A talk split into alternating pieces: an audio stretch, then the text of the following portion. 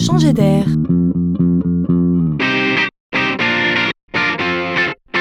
C'est la chronique de Laurent Collen. Probablement avez-vous déjà téléchargé la fameuse appli Waze sur votre téléphone. C'est le GPS le plus prisé du moment.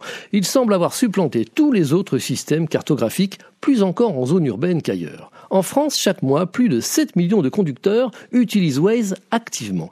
Car vous devez comprendre quelque chose, quelque chose de nouveau. À chaque fois que vous arrivez à bon port dans le temps imparti, comme Waze vous l'a annoncé au départ, peut-être avez-vous envie de dire Ouais, merci Waze, bravo, vraiment tu es trop fort. Peut-être avez-vous envie de féliciter même les cartographes de Waze pour leur précision. Eh bien, sachez juste que le cartographe, c'est vous.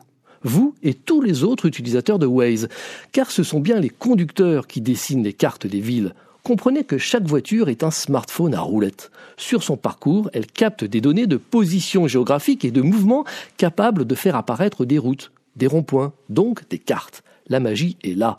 Un point de GPS équivaut à un mètre mois après mois, les cartes se dessinent, se précisent. Mais en plus, c'est aussi en temps réel, grâce aux conducteurs actifs, que les événements de la route remontent. Il n'est pas rare que Waze soit informé d'un accident de la route avant les services de secours. Le monde de demain sera collectif et bienveillant.